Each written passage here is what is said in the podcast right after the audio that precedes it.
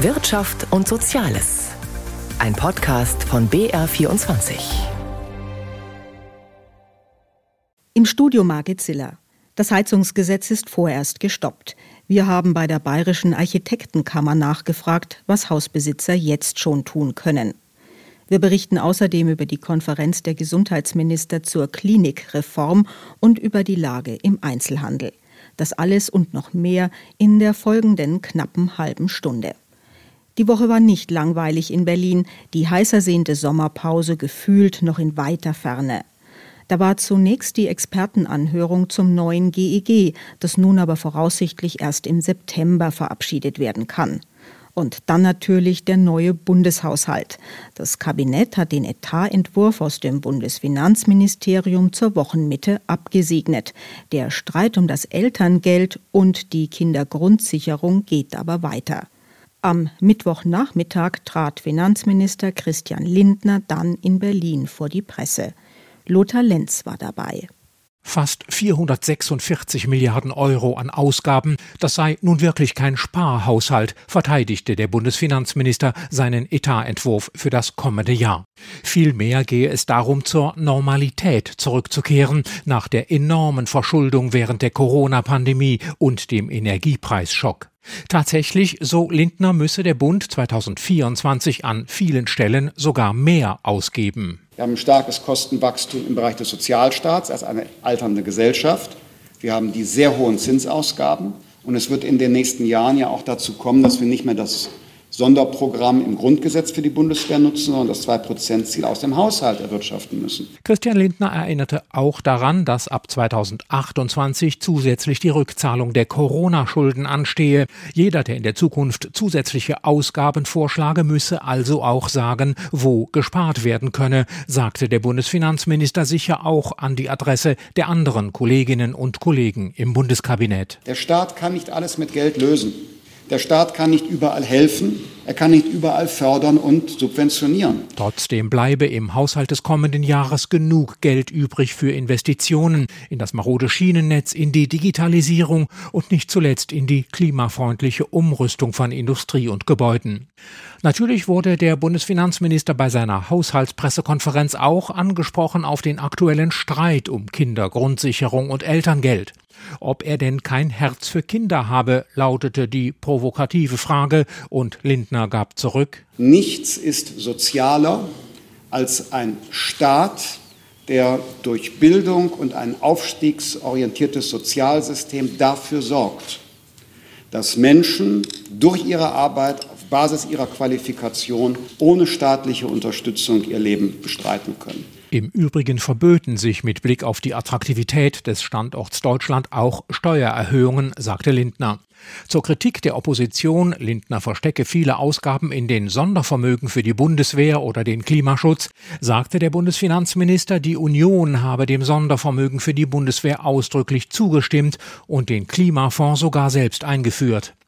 Und wie geht es klimatisch in der eigenen Koalition weiter? Finden die Ampelparteien bei den weiteren Beratungen zum Haushalt zu einem, sagen wir, freundlicheren Ton zurück? Christian Lindner. Ich bin immer höflich, freundlich und verständnisvoll. Während es für den Finanzminister darum geht, zur Normalität zurückzukehren, wie er sagt, beklagen viele Verbände und Interessengruppen die aus ihrer Sicht geplanten Kürzungen als unzumutbar. Für die einen wird schlicht zu viel gespart, für die anderen am falschen Ende. Dazu ein Kommentar von Hans-Joachim Viehweger. Natürlich hinkt der Vergleich, aber stellen Sie sich folgende Situation vor. Der Familienrat diskutiert über die Urlaubsplanung. Jeder macht Vorschläge. Vor lauter guten Ideen läuft es am Ende auf eine Weltreise hinaus. Leider ist die sehr teuer. Man könne doch die Rücklage für Hausreparaturen auf den Kopf hauen, meinen die einen. Vielleicht das Auto verpfänden und noch einen Kredit mit Absicherung durch das künftige Gehalt aufnehmen und natürlich die Oma anhauen. Naja, und weil es immer noch nicht reicht, könnte man zur Not auf den Abstecher nach Australien verzichten. Schließlich muss man ja auch sparen. Nun, würden Sie das für eine seriöse Finanzplanung halten? Wie gesagt, eine Regierung lässt sich nur begrenzt mit einem Familienrat vergleichen, doch so ähnlich kommt mir gerade die Debatte um den Haushalt vor. Der Haushalt falle doch kleiner aus als bisher, betont Finanzminister Lindner, ein wenig stolz darauf, seine finanzpolitischen Ziele einhalten zu können. Es werde viel zu viel gekürzt, beklagen wiederum andere und verweisen auf niedrigere Haushaltsansätze beim BAföG und beim Elterngeld. Nur die besagten Kürzungen entsprechen gerade mal dem Verzicht auf den Abstecher nach Australien, um den Vergleich mit dem Familienrat zu bemühen. Ansonsten schöpft die Politik weiter aus dem Vollen auch wenn das verschleiert wird. Zum Beispiel dadurch, dass milliardenschwere Rücklagen aufgelöst und sofort auf den Kopf gehauen werden, im vollen Bewusstsein, dass das künftige Haushaltsberatungen erschwert. Oder dadurch, dass Ausgaben aus dem Haushalt in den Klima- und Transformationsfonds verschoben werden. Klar, kann man machen, aber das Geld fehlt dann eben an anderer Stelle. Und zum Dritten wird die Haushaltslage dadurch geschönt, dass Ausgaben nicht mehr aus dem Haushalt, sondern aus den Sozialversicherungen finanziert werden. Das wirkt sich dann aber belastend bei den Beiträgen für die Kranken, die Pflege und die Arbeitslosenversicherung aus. All diese Buchungstricks sind möglich. Nur dann sollte niemand auf die Idee kommen, diesen Entwurf als Sparhaushalt zu bezeichnen, zumal bereits jetzt klar ist, dass in den Bundestagsberatungen noch ordentlich was draufkommt, zum Beispiel 10 Milliarden für die Aktienrente schuldenfinanziert. Das eigentliche Problem, das mit den Buchungstricks verbunden ist, wieder mal werden Probleme in die Zukunft verschoben. An die heißen Themen wie den ständig steigenden Bundeszuschuss für die Rentenversicherung traut sich keiner ran. Der Staat hat nämlich kein Einnahmeproblem, sondern ein Ausgabenproblem. Bei den vielen Extrawünschen auch mal Nein zu sagen, das wird die Hauptaufgabe der Politik in den kommenden Jahren sein, auch wenn das im ersten Moment unpopulär sein mag. Das war ein Kommentar von Hans-Joachim Viehweger aus Berlin. Das umstrittene Heizungsgesetz wird nun voraussichtlich erst im September verabschiedet. Das Bundesverfassungsgericht hat das GEG nach der Klage eines CDU-Abgeordneten gestoppt. Der Bundestag habe nicht ausreichend Zeit gehabt, sich mit dem Gesetzestext zu befassen. Die Materie ist komplex und tatsächlich reißt die Kritik nicht ab. Viele Immobilienbesitzer, zunächst aufgeschreckt und dann irritiert, sind verunsichert und würden am liebsten gar nichts machen. Hanna Heim hat nachgefragt, was Fachleute jetzt empfehlen. Wer sich dieser Tage fragt, was für ihn oder sie aus der ganzen Debatte um das Heizungsgesetz folgt, auf diesen gut 200 dicht bedruckten Seiten steht es. Dieser Leitfaden für nachhaltige Gestaltung ist dicht bedruckt und darin steht alles zum Thema energetische Sanierung. Er wird kostenlos von der Bayerischen Architektenkammer herausgegeben. Also wenn man da sich durchgearbeitet hat, kann man sicher sein, nichts vergessen zu haben. Es gibt nichts Vergleichbares. Der Architekt Florian Lichtblau hat an diesem Leitfaden mitgeschrieben. Dass es nichts Vergleichbares gibt, das ist toll und zeitgleich wohl ein Problem, erzählt Lichtblau. Er übernimmt kostenlos die Erstberatung für alle Interessierten. Viele Immobilienbesitzerinnen und Besitzer, die zu ihm kommen, wissen nämlich gar nicht, wo und wie sie mit dem Sanieren anfangen sollen. Ihnen rät er, versteifen Sie sich nicht auf Fördermöglichkeiten und anderes Kleingedrucktes. Stattdessen keine Einzelmaßnahme ohne Gesamtkonzept.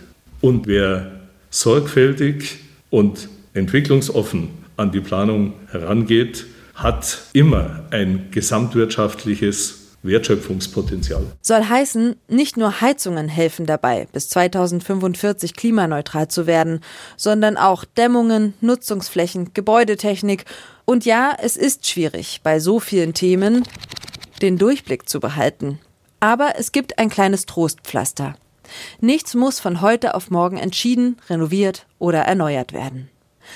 Verbraucherschützer sind froh, dass das im erneuerten Gebäudeenergiegesetz berücksichtigt werden soll. Wer jetzt im Moment eine funktionierende Öl- oder Gasheizung hat, der kann diese, wenn die kaputt geht, im ersten Schritt noch reparieren bis sie irreparabel kaputt ist, also havariert ist. Sigrid Goldbrunner ist bei der Verbraucherzentrale Bayern für Energiethemen zuständig. Das Gesetz ist so, dass es den Verbrauchern viel mehr Möglichkeiten eröffnet als jetzt in den vorherigen Entwürfen. Also die Verbraucher haben nach wie vor natürlich die Möglichkeit, eine Wärmepumpe einzubauen. Sie können aber auch mit Biomasse heizen, das heißt mit Holz.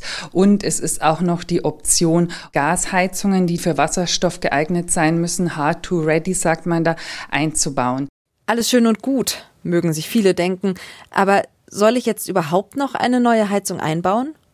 Schließlich müssen bis spätestens Mitte 2028 alle Stadtwerke ihre Bürgerinnen und Bürger informieren, ob sie sich ans Fernwärmenetz anschließen lassen können oder nicht. Bis zu diesem Zeitpunkt kann ich natürlich noch eine neue fossile Heizung auch einbauen. Bis die kommunale Wärmeplanung greift, also bis ich weiß, wann eine Fernwärme da ist. So, spätestens jetzt ist es wieder da. Das Gefühl, nicht zu wissen, was für das eigene Haus richtig ist. Womit man wieder bei Florian Lichtblau, dem Berater der Architektenkammer wäre. Er sagt, wer ein Haus besitzt, sollte jetzt, trotz der politischen Wirren, nicht den Kopf in den Sand stecken, sondern sich einen Sanierungsfahrplan zusammenstellen. Das Gesetz tritt zwar voraussichtlich am 1. Januar 2024 in Kraft, aber übereilte Entscheidungen seien nicht zielführend. Im Idealfall funktioniert das Ganze gesamtwirtschaftlich als ein echtes Investitionsprojekt und die Förderung, die dafür ausgeworfen wird von Staatsseite, ist eigentlich nur ein kleiner Bonus obendrauf. Das werden viele Immobilieneigentümer sicher etwas anders sehen. Das Thema bleibt spannend und wichtig. Wir bleiben dran. Am Bodensee trafen sich in der vergangenen Woche die Gesundheitsminister der Länder mit Bundesgesundheitsminister Lauterbach. Es ging vor allem um die umstrittene Klinikreform. Am Rande der Gespräche kam es auch zu Demonstrationen nach dem Motto Gemeinwohl statt Profit. Thomas Wagner berichtet. Draußen vor dem Friedrichshafener Tagungszentrum zum Abschluss der Konferenz noch mal eine kleine Demonstration. Drinnen die Gesundheitsministerinnen und Minister der Bundesländer und des Bundes, die eine harte Nuss zu knacken haben.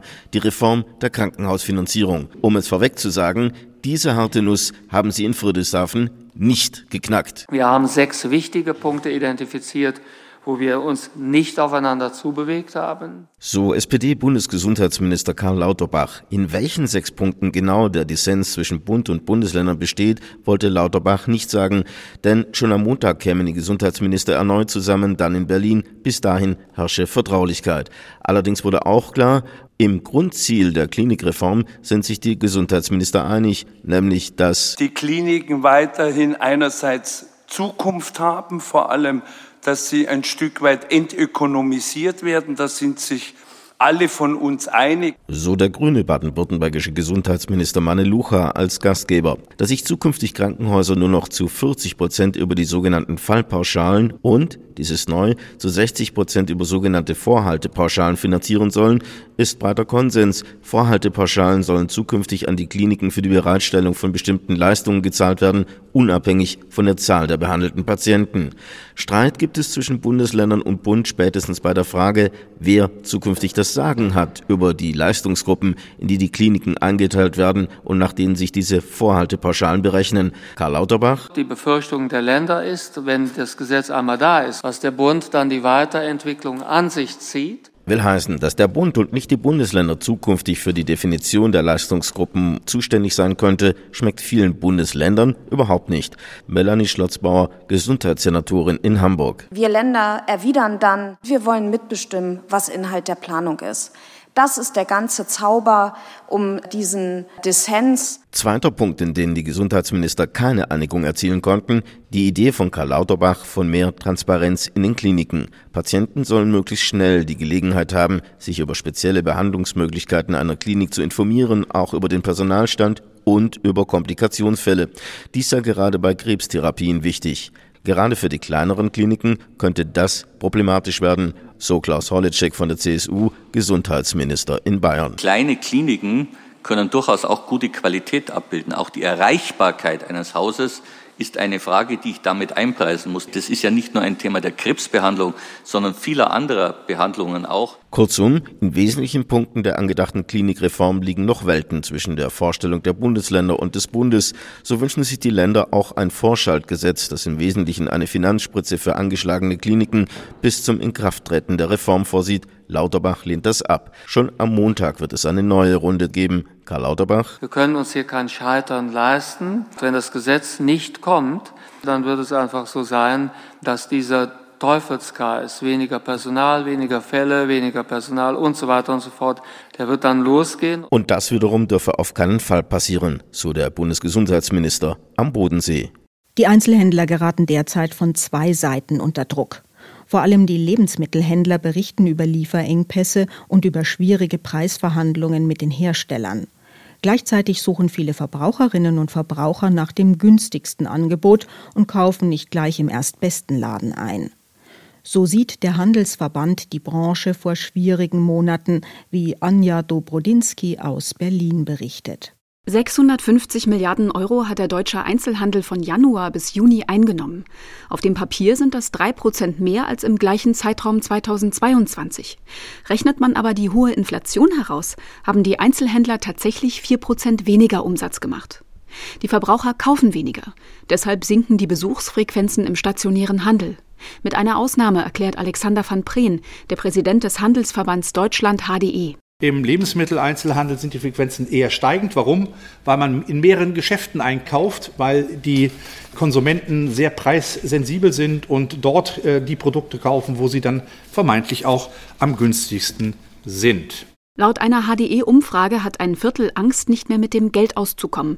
Viele schränken sich ein, erläutert HDE-Hauptgeschäftsführer Stefan Gent die Ergebnisse einer Umfrage seines Verbands. Hier sagen immerhin 55 Prozent, ich muss mich nicht im Konsum einschränken. Das ist ja deutlich mehr als die Hälfte. Aber 45 Prozent sagen, dass sie sich im Konsum einschränken. Und hier vor allen Dingen im Bereich Restaurantbesuche, Gastronomie, aber auch im Bereich der persönlichen Ausstattung, Mode und Bekleidung und auch bei den Ausflügen und Urlaub. Viele Einzelhändler rechnen deshalb damit, dass ihr Umsatz noch weiter zurückgeht. Innerhalb der Branche gibt es große Unterschiede. Gut sind die Geschäftslage und die Erwartungen bei Drogerien, Supermärkten, im Spielwarenhandel und bei Modehändlern. Schlechter sieht es bei langlebigen Produkten wie Möbeln und Fahrrädern aus. Vor der Pandemie gaben im Schnitt jedes Jahr rund 5000 Betriebe ihr Geschäft auf. Inzwischen sind es mehr geworden, stellt Stefan Gent fest. 9000 Einzelhandelsunternehmen, überwiegend aus dem Non-Food-Einzelhandel, werden in diesem Jahr voraussichtlich aufgeben müssen. Und hier sind es vornehmlich kleinere Betriebe, auch mit ein bis zwei bis fünf Beschäftigte. Allerdings sind sie nicht alle in wirtschaftlichen Schwierigkeiten. Viele finden keinen Nachfolger. Die Zahl der Jobs im deutschen Einzelhandel bleibt insgesamt stabil. Vor allem größere Unternehmen suchen neue Beschäftigte und stellen ein. Viele kleinere bauen allerdings auch Stellen ab. HDE-Präsident Alexander van Preen leitet auch die Geschäfte der Sportkette Intersport. Er berichtet aus dem Alltag genossenschaftlich organisierter Einzelhändler. Händlerinnen und Händler, die in den vergangenen Jahren es sich noch leisten konnten, eine Logistik vorzuhalten, die müssen jetzt darüber nachdenken, diese Logistikleistung nicht mehr eigenständig durchzuführen, sondern an die Zentralorganisation zu geben und damit Personal abzubauen. Für das ganze Jahr 2023 erwartet der HDE, dass die Umsätze im stationären Handel nach Abzug der Inflation um 5 Prozent zurückgehen. Im Onlinehandel werden sie hingegen wohl um 2 Prozent steigen. Groß waren die Erwartungen beim Börsenstart von Siemens Energy. Liefert das Unternehmen doch genau das, was weltweit für eine erfolgreiche Energiewende gebraucht wird. Doch ausgerechnet bei der Windkrafttochter Siemens Gamesa häufen sich die Probleme und sorgen für hohe Kosten und tiefrote Zahlen. Vor knapp zwei Wochen schockte Siemens Energy die Börsen mit einer Gewinnwarnung. Die Aktie verlor mehr als ein Drittel. Inzwischen ist klar, die Qualitätsprobleme bei den Windrädern an Land sind wohl doch größer, mit ungewissem Ausgang. Nun greift der Aufsichtsrat durch, wie Stefan Lina berichtet. Was steckt hinter den hohen Ausfallraten bei Windrädern von Siemens Gamesa und wer wusste wann von den Problemen, die für die Mutter Siemens Energy potenziell eine milliardenschwere Belastung darstellen, sowie den Kurs der Aktie auf Talfahrt schickten? Diesen Fragen soll eine Taskforce nachgehen, die unter anderem mit externen Fachleuten besetzt ist. Darüber hinaus hat der Aufsichtsrat in diesen Tagen einen Sonderausschuss eingerichtet, wie es aus Kreisen des Gremiums heißt. Es gilt unter anderem eine zentrale technische Frage zu klären. Gibt es Qualitätsprobleme bei einzelnen Bauteilen oder einen Designfehler bei den betroffenen Onshore-Anlagen, also Windrädern an Land. Ersteres wäre zwar peinlich und teuer, ließe sich aber durch Reparaturen noch einigermaßen schnell in den Griff kriegen. Stellt sich aber heraus, dass im Extremfall das Design zweier aktueller Modellgenerationen fehlerhaft ist, dann drohen massive Folgen. Dann müssten die Anlagen wohl zumindest in Teilen neu konstruiert werden, von denen 800 bereits fertig gebaut und 100 an Kunden ausgeliefert wurden. In der Zwischenzeit müsste wohl auch die Produktion in den Werken zum Teil heruntergefahren werden. Ergebnisse der Untersuchung und eine Schätzung der konkreten Kosten sollen im August vorliegen. Wie es außerdem in Kreisen des Aufsichtsrates heißt, genießen Jochen Eickholt, der als Sanierer geholte Chef von Siemens Gamesa, und Christian Bruch, der Vorstandsvorsitzende von Siemens Energy, derzeit das volle Vertrauen des Gremiums. Wir bleiben beim Thema Energie. Große Hoffnungen sind derzeit auch mit der Wasserstofftechnologie verbunden. Am Freitag hat der Stahlkonzern ThyssenKrupp seine Wasserstofftochter Nucera an die Börse gebracht. Der Konzern bleibt als Großaktionär an Bord und kann den Erlös aus dem Börsengang auch sehr gut gebrauchen. Volker Hirt hat sich in Frankfurt umgehört, was Finanzprofis dazu sagen. Ude Chlorine Engineers, so hieß der Kandidat früher. Jetzt Nucera oder für den amerikanischen Markt Nucera klingt hübscher und zukunftsgewandt. Und genau das ist das Unternehmen. Nucera produziert Elektrolyseure. Was bitteschön ist das? Hendrik Leber von der Fondsgesellschaft Akatis musste sich mit dem Thema beschäftigen, weil eine Fondsgesellschaft gerade Börsenneulinge besonders unter die Lupe nimmt. Elektrolyseure, das ist das Umgekehrte wie eine Brennstoffzelle. Beim Elektrolyseur wird aus Strom und Wasser im Ergebnis Wasserstoff und Sauerstoff. Und bei der Brennstoffzelle ist es umgekehrt. Die Konzernmutter ist ThyssenKrupp. Der Fondsmanager findet den Börsengang folgerichtig, sieht ihn aber auch kritisch. Es ist irgendwie schade, dass ThyssenKrupp seine Perlen an die Börse bringt, also die guten Teile rausverkauft und die schwächeren behält. ThyssenKrupp braucht das Geld.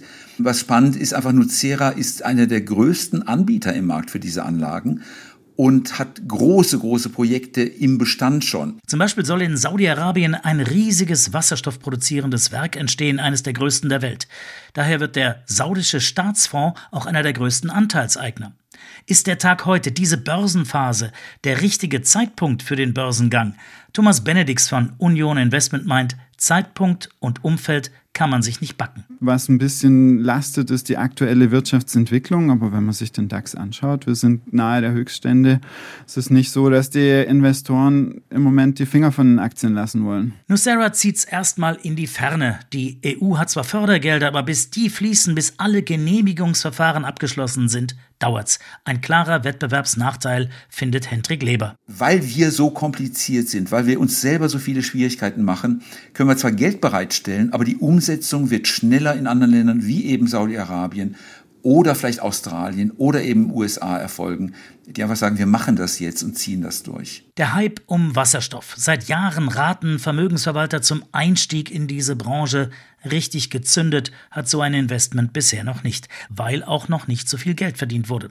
Thomas Benedix glaubt aber an die Zukunft und nennt ein Beispiel zur Anwendung. Bei Schiffen. Ne? Schiffe könnten zukünftig auch mit Ammoniak betrieben werden, dass man letztendlich auch aus Wasserstoff gewinnt.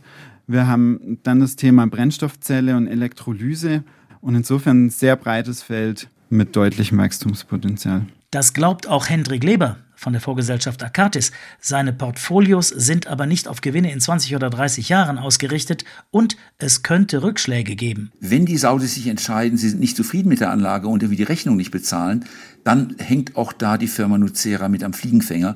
Und das sind alles Risikopunkte, wo wir sagten, wir sind diesmal nicht dabei, obwohl das wahrscheinlich eine gute Firma ist. Es ist wie bei fast allen Wertpapieren, aber bei den Nucera-Aktien ganz besonders, die Investition ist eine Spekulation auf die Zukunft und wahrlich kein Versprechen.